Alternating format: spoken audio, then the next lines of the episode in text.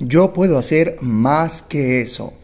En las circunstancias más adversas, la naturaleza humana se impone y surgen las grandes manifestaciones solidarias.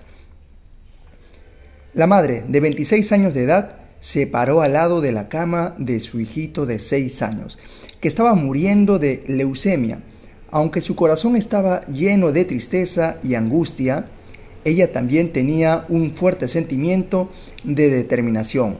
Como cualquier otra madre, ella quería que su hijo creciera y realizara sus sueños. Ahora eso no sería más posible, por causa de la leucemia terminal. Pero aún así, ella todavía quería que aquel sueño de su hijo se transformara en realidad. Ella tomó la mano de su hijo y le preguntó, Billy, ¿Pensaste ya alguna vez en lo que te gustaría hacer cuando crezcas? ¿Soñaste ya lo que te gustaría hacer con tu vida? Mamá, siempre quise ser bombero. La madre sonrió y dijo, vamos a ver si podemos transformar ese sueño en realidad. Más tarde, ese mismo día, ella fue al cuerpo de bomberos local en la ciudad de Phoenix, Arizona, donde se encontró con un bombero de gran corazón llamado Bob. Ella explicó la situación de su hijo, su último deseo y le preguntó si sería posible dar una vuelta en el camión de bomberos con su hijito de seis años, alrededor de la manzana. El bombero Bob dijo, mira, nosotros podemos hacer más que eso. Si tienes a tu hijo listo, a las 7 de la mañana del próximo miércoles, nosotros lo haremos un bombero honorario por todo el día. Él podrá venir al cuartel, comer con nosotros, salir para atender las llamadas de incendio. Y si nos da sus medidas, nosotros le conseguiremos un uniforme de verdad con sombrero, con el emblema de nuestro batallón, un saco amarillo igual al que vestimos y también botas. Todos son confeccionados aquí mismo, en la ciudad, y los conseguiremos rápidamente. Tres días después, el bombero Bob buscó al niño, lo visitó con su uniforme de bombero y lo escoltó desde la cama del hospital hasta el camión de bomberos. Bill se sentó en la parte trasera del camión y fue llevado hasta el cuartel central. Él estaba en las nubes. Ocurrieron tres llamadas aquel día y Bill los acompañó a todos.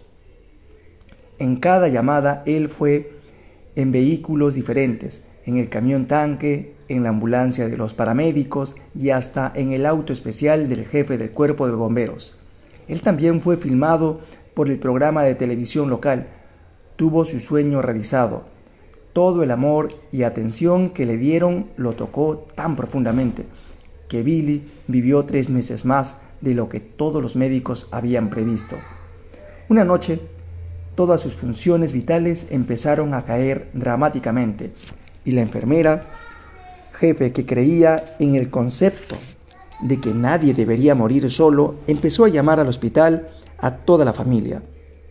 Entonces ella recordó el día que Bill había pasado como un bombero y llamó al jefe, preguntando si sería posible enviar algún bombero al hospital en ese difícil momento para quedarse con el niño.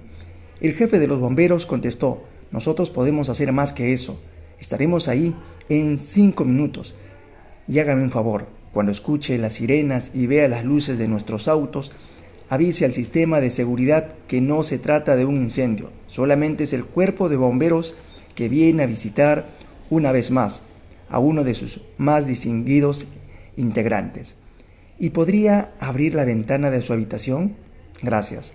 Cinco minutos después, una ambulancia y un camión con escalera telescópica llegaron al hospital.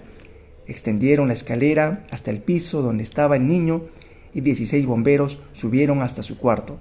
Con el permiso de la madre, ellos lo abrazaron, lo tomaron en los brazos y dijeron lo mucho que ellos lo amaban. Con un suspiro final, Bill miró al jefe y preguntó, Jefe, ¿yo realmente soy un bombero? Billy, eres uno de los mejores, dijo el jefe. Con estas palabras, Billy sonrió y cerró sus ojos por última vez.